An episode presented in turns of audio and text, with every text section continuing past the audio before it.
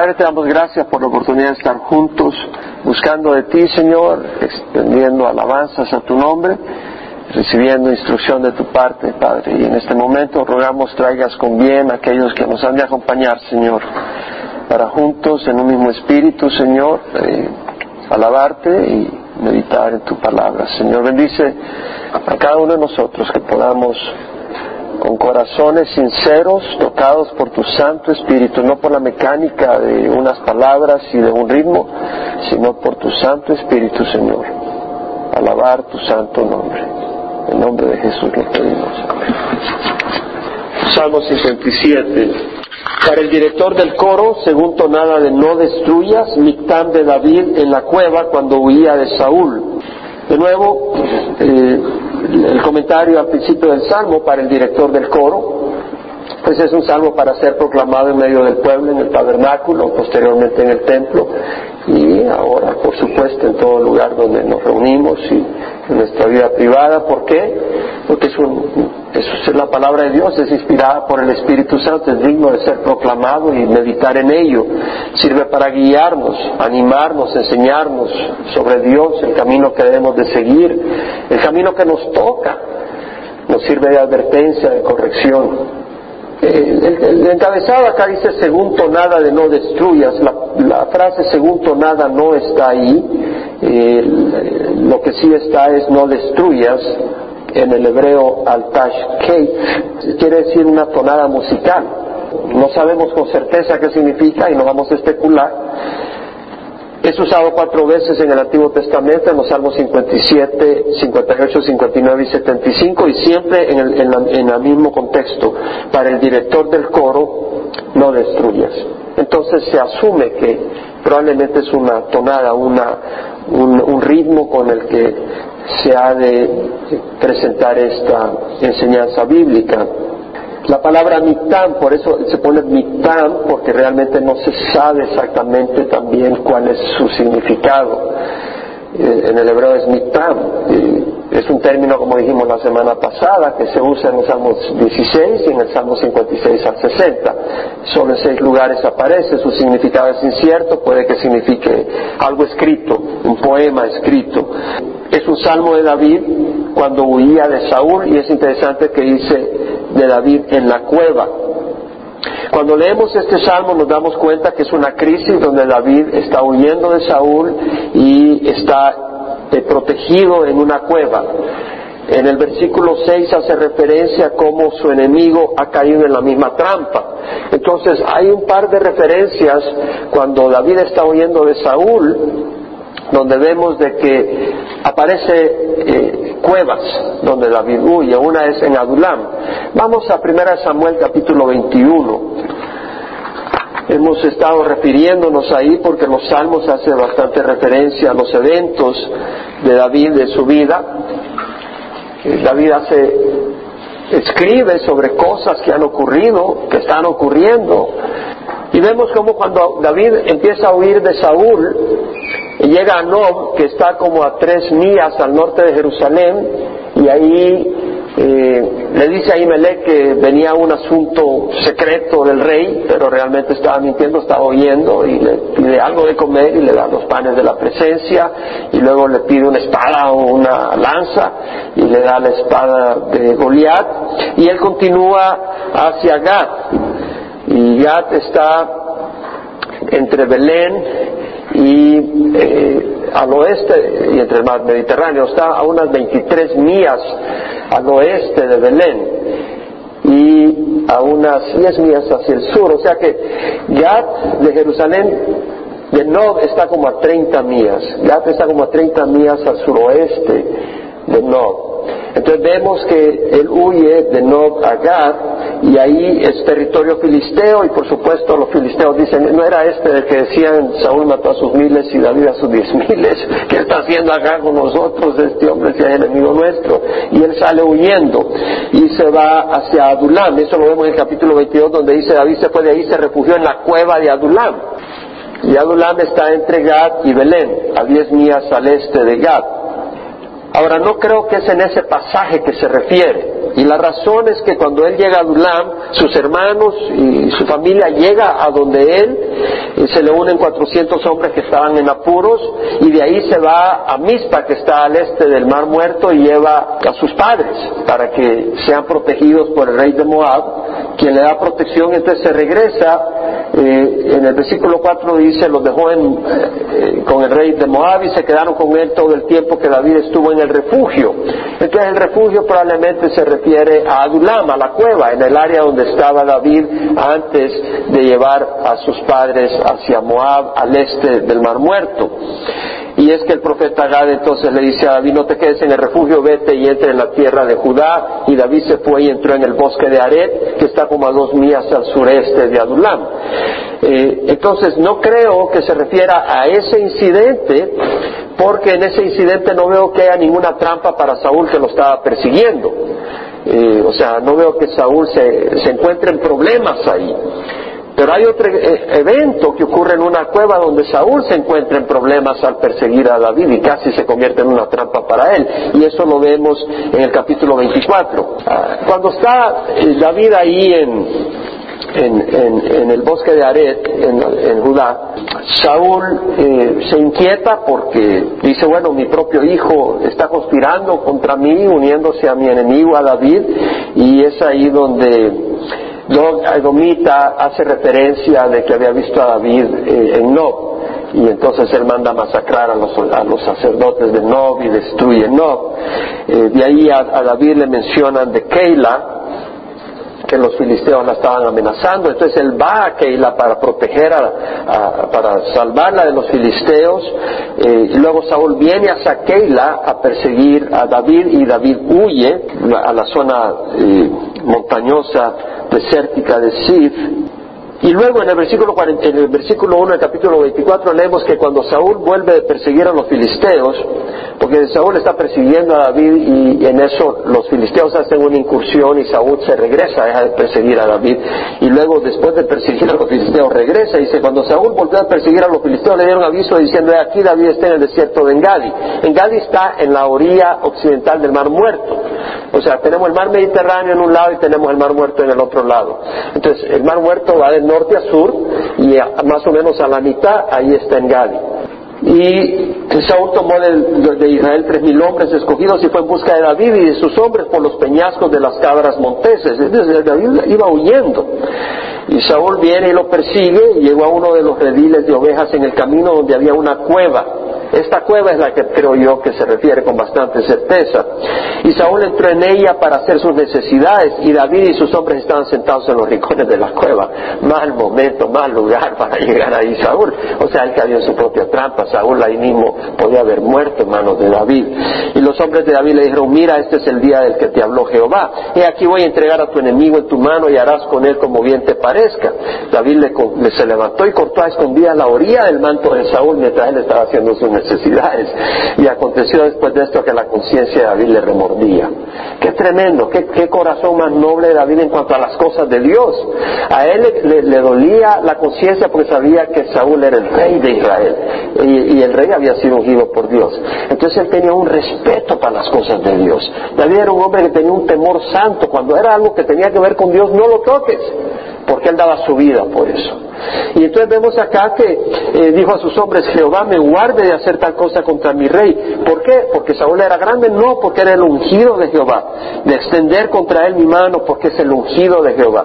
David contuvo a sus hombres con estas palabras y no les permitió que se levantaran contra Saúl porque tenía credibilidad, porque era un hombre de Dios. Si él no hubiera sido un hombre de Dios, no hubiera tenido ninguna credibilidad y matan, matan a Saúl un hombre de, integridad. Ahora vemos eh, eh, que Saúl se levantó, salió de la cueva y siguió su camino. Y es interesante la conversación que prosigue me muero por contar el resto, ¿verdad? Ustedes lo pueden leer posteriormente, porque quiero continuar con el Salmo 57. Pero es interesante cómo eh, Saúl se da cuenta que David le ha salvado la vida, lo podía haber matado, y le dice, realmente eres un tremendo hombre, tú vas a ser rey de Israel. El mismo enemigo dice eso. Pero después vuelve a seguir a, David. Es un hombre que ¿verdad? Es, dice, yo no voy a hacer nada mal, ¿verdad? Y después vuelve como el perro vuelve a su vómito, ¿no? Y así estaba Saúl. Ahora seguimos en Salmo 57. Este es el, este es el trasfondo. El trasfondo de la situación. David huyendo, cansado, huyendo por su vida. Y, empieza diciendo, ten piedad de mí, oh Dios, ten piedad de mí, porque en ti se refugia mi alma, en la sombra de tus alas me ampararé hasta que la destrucción pase. Es muy importante entender las palabras, ¿verdad? A veces uno lee y la lee y ni sabe lo que está leyendo. Aquí David está diciendo dos veces, ten piedad. Ya dijimos que acá esa palabra, el Hanán, quiere decir mostrar favor, mostrar gracia, misericordia, inclinarse hacia alguien para ayudarle, mostrando compasión, una acción favorable. No es solo un sentimiento, sino que es una compasión seguida de una acción a favor de aquel que está sufriendo. Entonces David dice, inclínate a ayudarme, no solo con tu compasión, también favoreceme, porque en ti se refugia mi alma. Y la palabra refugio, ¿verdad? En ti se refugia es eh, cuando una persona corre hacia alguien o hacia un lugar buscando protección. Y la palabra alma, el nefesh, eh, eh, no quiere decir el espíritu, sino que se refiere al ser, a un ser vivo, a todo, al centro de sus deseos y sus emociones, a, lo íntimo de uno, a toda la persona, dependiendo del contexto. Acá está diciendo, en ti me refugio yo, todo mi yo, todo mi ser, todo lo mío. Yo aquí me, me refugio en ti. Y hace bien David en refugiarse en Dios. Y dice, en la sombra de tus alas me ampararé. Aquí vemos la figura gramatical equivalente a una gallina protegiendo a sus pollitos bajo sus alas. Eh, se viene la tormenta y los pollitos salen corriendo, ¿verdad? Están también picoteando ahí en la tierra, pero cuando viene la tormenta, empieza el viento, los relámpagos, huyen y se acobijan debajo de las alas de la gallina. Y ese es el sentir de David, me, amparo. Y la palabra ampararé es la misma palabra refugio, es la misma, eh, la palabra hasá, es exactamente la misma palabra, es decir, en la sombra de tus alas me refugiaré es prácticamente lo que está diciendo. Y viene a mi mente eh, el Señor Jesús cuando eh, yendo camino hacia Jerusalén en Lucas 13, 34, 35 dice Jerusalén, Jerusalén, la que mata a los profetas y apedrea a los que le son enviados. ¿Cuántas veces quise reunir o juntar a tus hijos como una gallina a sus pollitos debajo de sus alas, pero no quisiste? Y aquí vuestra casa os queda desierta y no me veréis más hasta el tiempo que digas bendito el que viene en nombre del Señor. Pero acá vemos al Señor diciendo como una gallina quiere juntar a sus pollitos debajo de sus alas, así yo te quise rejuntar a tus hijos, Jerusalén. Y eran hombres malos. Pero el Señor quería juntarlos, quería tener compasión de ellos, quería mostrarles amor y compasión. Y el Señor, tiene, el Señor quiere mostrarle amor y compasión al mundo. El Señor anda por todo el mundo hoy en día llamando gente para mostrarles compasión a través de sus siervos, sus siervas, a través de ustedes en el lugar de trabajo, en el supermercado, eh, acá o allá. El Señor está buscando para dar compasión, pero muchos no quieren. Y todo lo que se requiere es buscar refugio en el Señor. El Salmo 5, 11, 12 dice, alégrense todos los que en ti se refugian los que en ti se refugian, los que buscan refugio. Alégrese los que en ti se refugian para siempre canten con júbilo, porque tú los proteges. Regocíjense en ti los que aman tu nombre, porque tú, ojeada, bendices al justo, como un escudo lo rodeas con tu favor. Lo proteges, lo rodeas. Es un bello salmo. 5, 11, 12, como un escudo, lo rodeas con tu favor. Al que se refugia en ti. ¿A dónde vemos a Dios para refugiarnos? Nos refugiamos en su palabra, es decir, que venimos y decimos, esta es tu palabra, me agarro de ella y ella me va a proteger. Ese es el refugio. Clamaré al Dios altísimo, al Dios que todo lo hace por mí. La palabra clamar es gritar. En el hebreo el kará es usado también para las bestias del campo, cuando tal vez un animal en celo llama a otro animal, o cuando un animal está aullando por dolor o por hambre o por sed o por cualquier razón, o cuando una persona clama en desesperación, auxilio, ayúdame, o cuando una persona llama a otras personas, pero cada día está clamando, está clamando al Dios Elohim altísimo, Elión. Y el Elión quiere decir eh, supremo, lo más alto. Imagínate que tú estás en un valle y estás peleando y alguien está arriba a un kilómetro de distancia y desde ahí te está tirando flechas y tú estás en el valle, estás acabado. El Dios Altísimo es el Dios que está así, encima de todos, está victorioso sobre cualquier Dios, es más poderoso que cualquiera, está sobre todo. Y eso es lo que quiere decir, el Dios Supremo, el Dios que está lo más alto. Y luego dice, al Dios que todo lo hace por mí. Ahora ve que la palabra todo aparece en, letras inclinadas y no italics, no sé cómo se dice en español, italizadas, no sé cómo se dice, pero inclinaditas con otro formato. Porque eso no está en el texto original. El texto original es al Dios que lo hace por mí. Y realmente la palabra en el hebreo es llamar, que quiere decir completar, terminar, llevar a cabo. O sea, al Dios que completa, lleva a cabo, termina por mí. Y hay distintas traducciones. La New King James Version dice, to God who performs for me, que hace, hace las cosas por mí. La New International Version dice, who fulfills his purpose for me. O sea que Él cumple su propósito para mí. Él se encarga que el propósito de mi vida se lleve a cabo, que no, que no se pierda mi vida. The God who fulfills his purpose for me. Él no va a dejar en el aire.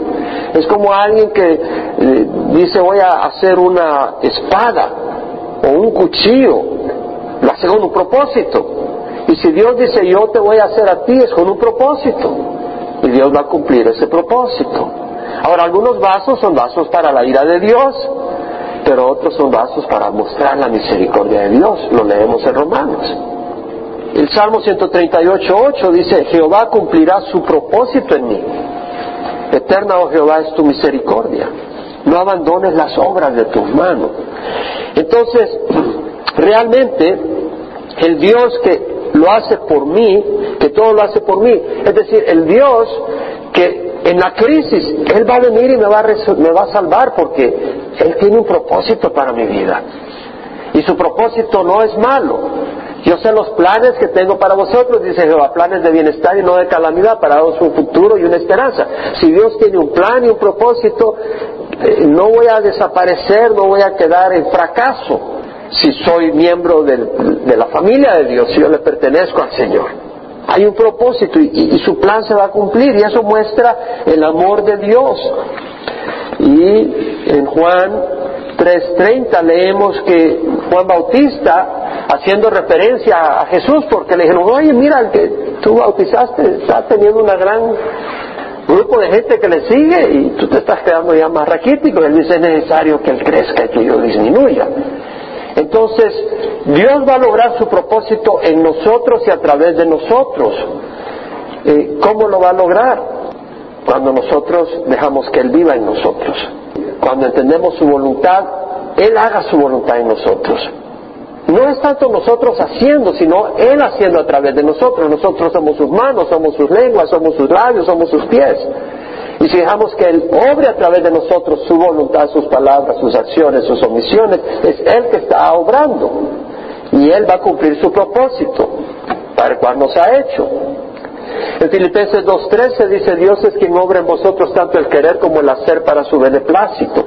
Él es el que pone el deseo en nosotros y Él es el que nos da la habilidad. Ahora nosotros podemos resistir el deseo de Dios porque el deseo de la carne se opone y yo puedo escoger seguir la carne. Esa, es mi decisión. Pero entonces ya Dios no está logrando su propósito en mí, porque yo no lo estoy permitiendo. Y si yo no estoy unido al, al, tronco, su propósito termina mostrando su justicia en mí. Y no quieres que no quieres que ese sea el caso. En segunda de Corintios 3:18, Pablo dice nosotros todos con el rostro descubierto, contemplando como en un espejo la gloria del Señor, estamos siendo transformados en su misma imagen, de gloria en gloria, como por el Señor, el Espíritu. O sea, es Él el que está haciendo la obra. Nosotros todos con el rostro descubierto. ¿Cómo con el rostro descubierto? Contemplando como en un espejo la gloria del Señor. Estamos viendo al Señor a través de su palabra. Y a través de la obediencia vamos a experimentar al Señor. Entonces, Él nos va transformando. Él es la obra de Él. Entonces, Dios cumplirá su propósito en nosotros. Ahora, David entendía eso. David sabía, no, no voy a terminar en el fracaso. No me va a acabar mi enemigo. ¿Cómo sabía eso? David sabía eso porque caminaba con Dios. Él no era perfecto, pero David caminaba con Dios. Y al caminar con Dios tenía esa relación y tenía esa confianza, porque Dios nos ama. Y si tú, si tú no caminas con Dios, si tú no tienes una relación diaria con Dios, tú estás lleno de incertidumbre. Pero si tú caminas con el Señor, vas a tener esa fortaleza. 1 Juan 4:16 dice, nosotros hemos llegado a conocer y hemos creído el amor que Dios tiene para nosotros. Hemos creído, hemos llegado a conocer, hemos creído el amor que Dios tiene para nosotros. Dios es amor. Ahora, muchas veces andamos con un espíritu de incertidumbre en nuestro corazón por nuestra propia ceguera de la gracia de Dios. Estaba hablando con una persona esta semana y tuvimos una linda conversación. Y en la conversación me hablaba de cómo su hija estaba estudiando teología y estaba bien entusiasmada en el Señor y empezamos a compartir.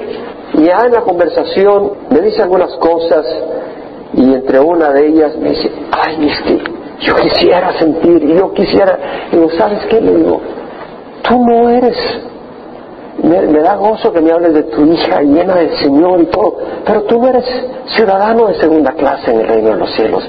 Dios tiene un plan maravilloso para ti también. Y es aquello como que de repente le cayó una, una balada de agua reconfortante. Porque a veces como que uno piensa, para fulano hay esa vida abundante, pero yo me quedé atrás yo perdí esa oportunidad. No, si tú estás vivo hoy, Dios tiene eso para ti. Y, se animó, y tanto que al final la conversación dice, nos volveremos a ver, ojalá que cuando vuelvas a pasar por acá nos volvamos a ver, pero bueno, cuando pase por aquí, a ver si andas por aquí. Pero, porque lo importante es entender la gracia del Señor. Y a veces estamos pensando que, bueno, eh, no soy lo que debo hacer, sino nadie de nosotros somos lo que debemos de hacer, pues somos aceptados por la sangre de Jesús. Eso es importante entenderlo. Y si nuestro corazón está buscando al Señor, Él se encarga de terminar su obra en nosotros. Pero recordemos que Dios es quien nos limpia y nos acepta. Bueno, el versículo 18 de 1 Juan 4 dice, en el amor no hay temor, sino que el perfecto amor echa fuera el temor porque el temor involucra castigo y el que teme no es hecho perfecto en el amor. Entonces vemos, por ejemplo, el, gobernador de Tokio diciendo, ¿verdad? Y lo, atacaron porque él dijo eso, ¿verdad? Él no se estaba refiriendo al Dios de los cristianos, pero él es budista, tengo entendido, y estaba haciendo referencia a que esta es una retribución divina, lo que estaba ocurriendo, y después inmediatamente pidió disculpas, porque se le tiraron encima. Pero hay ese espíritu de que Sabemos que la debemos y, el único que nos da esa paz es Jesucristo. Porque Él pagó la que la debemos. Es la única. Alguien tiene que pagar. Y si no la paga Jesucristo, la tenemos que pagar nosotros y nuestro precio no es suficiente. Él continúa, David dice, Él enviará desde los cielos y me salvará. Él reprocha al que me pisotea, Dios enviará su misericordia y verdad. Él enviará desde los cielos, Él tiene esa certeza. Desde los cielos y me salvará. Él reprocha al que me pisotea. La palabra reprocha es decir, él desprecia, considera como basura, sin valor, se burla. O sea, no toma, no, no lo toma como alguien que para qué. David está huyendo, pero Dios no está huyendo. David no puede considerar basura a Saúl. Él tiene que huir. Saúl tiene su ejército y lo quiere matar. Pero Dios mira a Saúl y ese ejército lo considera como nada. No es nada. Me río de ti, dice el Señor. Él enviará desde los cielos y me salvará. Él reprocha al que me pisotea. ¿Se acuerdan la palabra pisotear que usamos, estudiamos la semana pasada también el Salmo 56? Es la palabra chaaf que quiere decir respirar frecuentemente, como la persona que está jadeando, que tiene sed, pero no sed normal, sino una sed de sangre, una sed violenta. Como la persona que está jadeando porque no puede respirar porque está presionada por la ira y el enojo contra alguien a quien quiere destruir. Es en ese sentido bufar, como bufa el, toro cuando está enojado. Entonces, en ese sentido, Él enviará desde los cielos y me salvará. Él se burla del que me busca con sangre para tropezar y aplastarme y patearme. Dios enviará su misericordia y su verdad. La palabra misericordia es es decir, su compasión, eh, su amor de pacto, su benevolencia, su gracia, su favor. Dios va a hacer eso por mí, Dios va a venir y me va a rescatar porque Él tiene un pacto conmigo. El pacto es que yo le he, hecho mi Dios y si yo le he hecho mi Dios, Él, Él toma su puesto en mi vida. Y mis enemigos son sus enemigos.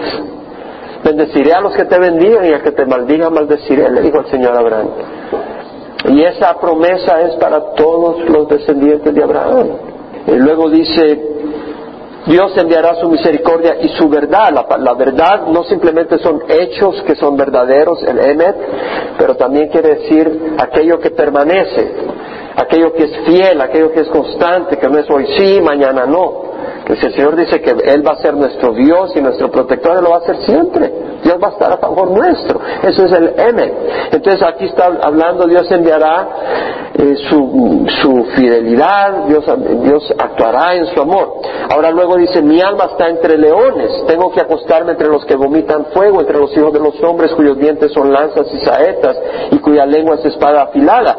Vemos que acá está diciendo, estoy entre leones. Ahora, ¿quién expresó algo muy similar? Jesucristo en la cruz. Si va al Salmo 22, leemos cómo el Señor, si, bien no lo dijo verbalmente, David lo expresó y lo sintió Jesucristo, porque David lo expresó proyectando la crucifixión de Jesús. En el Salmo 22, versículo 11 dice, no estés lejos de mí, porque la angustia está cerca, pues no hay quien ayude.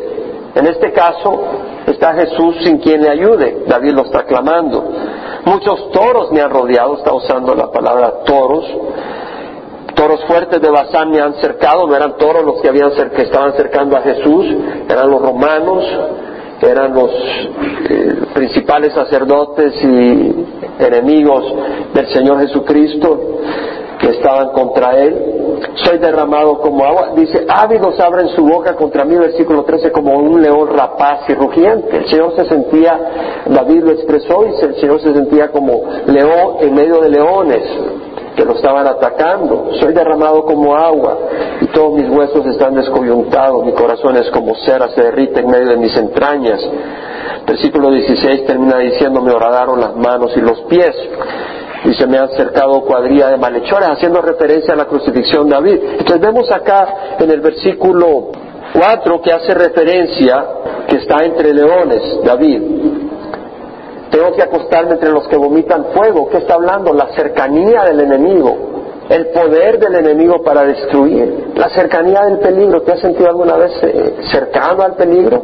Ya sea económico, ya sea de otro tipo entre los hijos de los hombres, ven Adán, hijos de los hombres, Adán, del ser humano. O sea, estoy entre hombres. El hombre es malvado, el ser humano es malvado. Está entre los hijos de los hombres, su carácter es malvado. Cuyos dientes, o sea, no tienen una sonrisa colgate. La idea no es una sonrisa cuando pelan los dientes, sino que muestran unos dientes de ira, de, enojo, de destrucción. Son lanzas y saetas, su lengua es espada afilada. Estaban calumniando a David, diciendo que David quería tomar el reino, que era un sinvergüenza, que había que acosarlo. ¿Ustedes creen que Saúl hubiera tenido una serie de hombres, todo un ejército a, a favor, ayudándole a perseguir a David? Si simplemente él dice, voy a perseguir a un hombre ungido por Dios simplemente porque Dios le ha dado el trono y yo no quiero que él llegue al trono y por eso lo quiero matar. ¿Usted cree que la gente le hubiera seguido? No.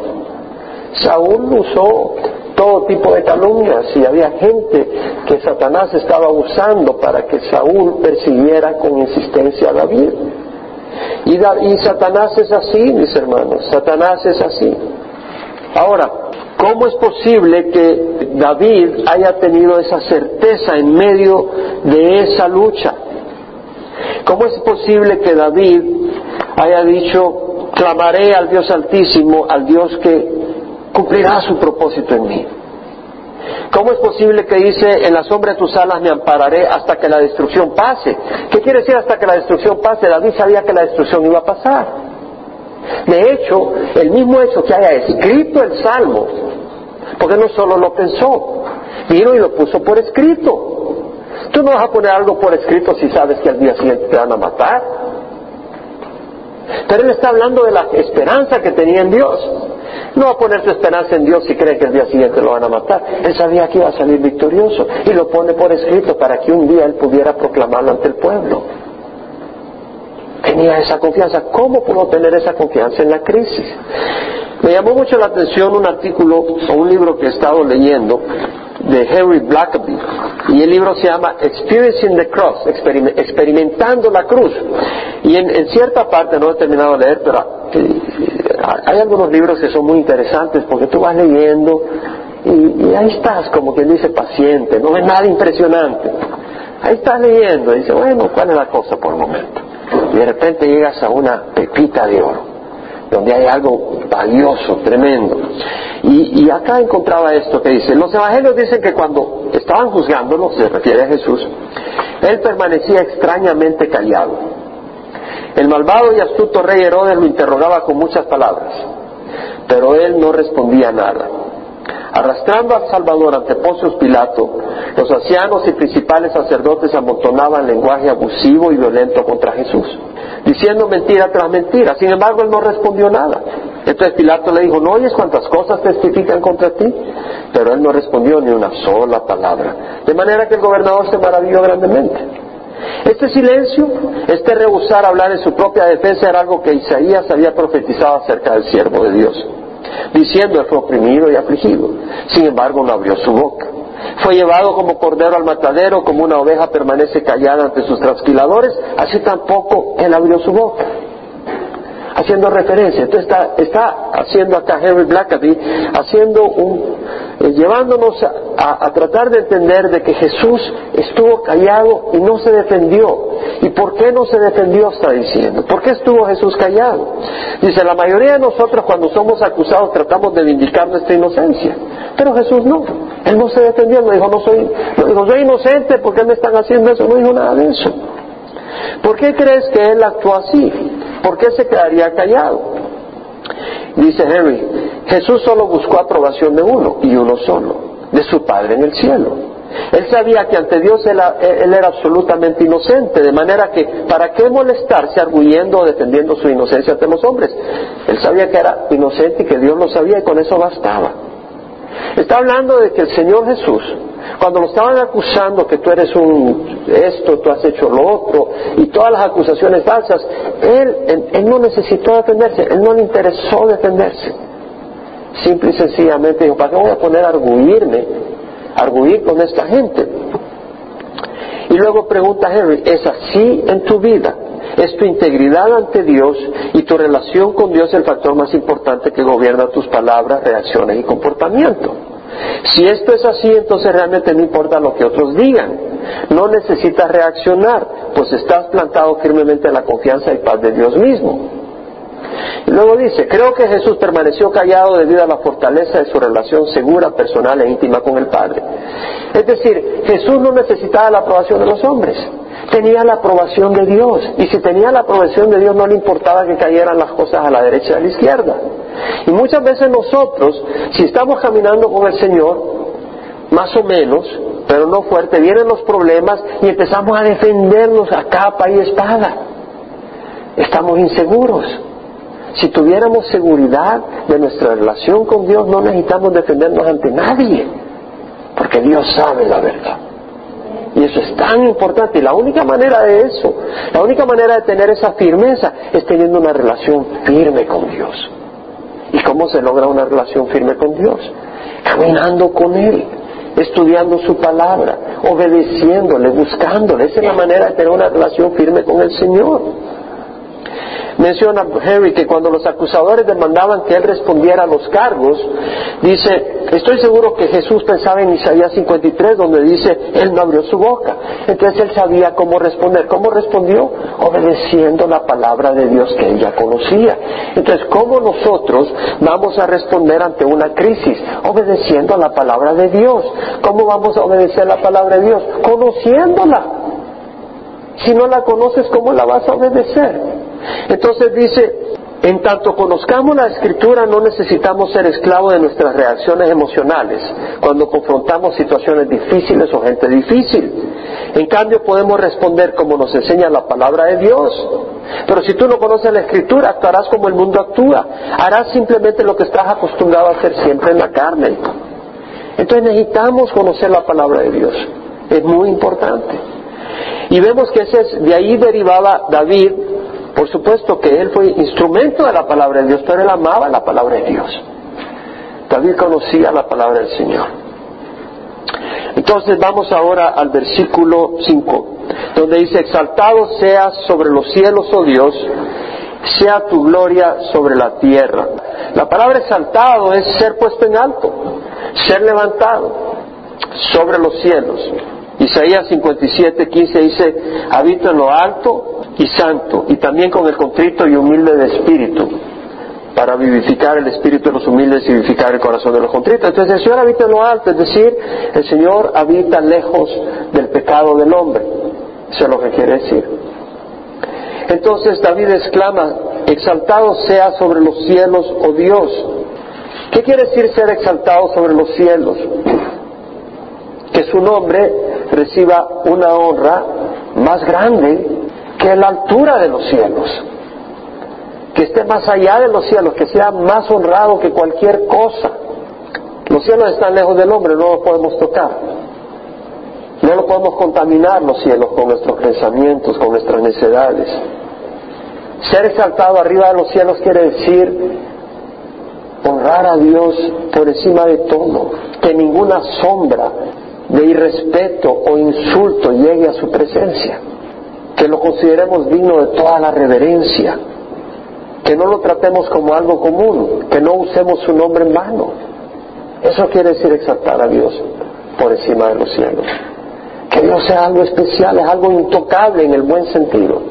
Tenemos acceso a Dios a través de Jesucristo, pero es algo intocable en el sentido de que eh, si alguien quiere insultar a Jesús, yo no me sonrío, yo no digo, ah, no, Dios es alto, Dios es sublime.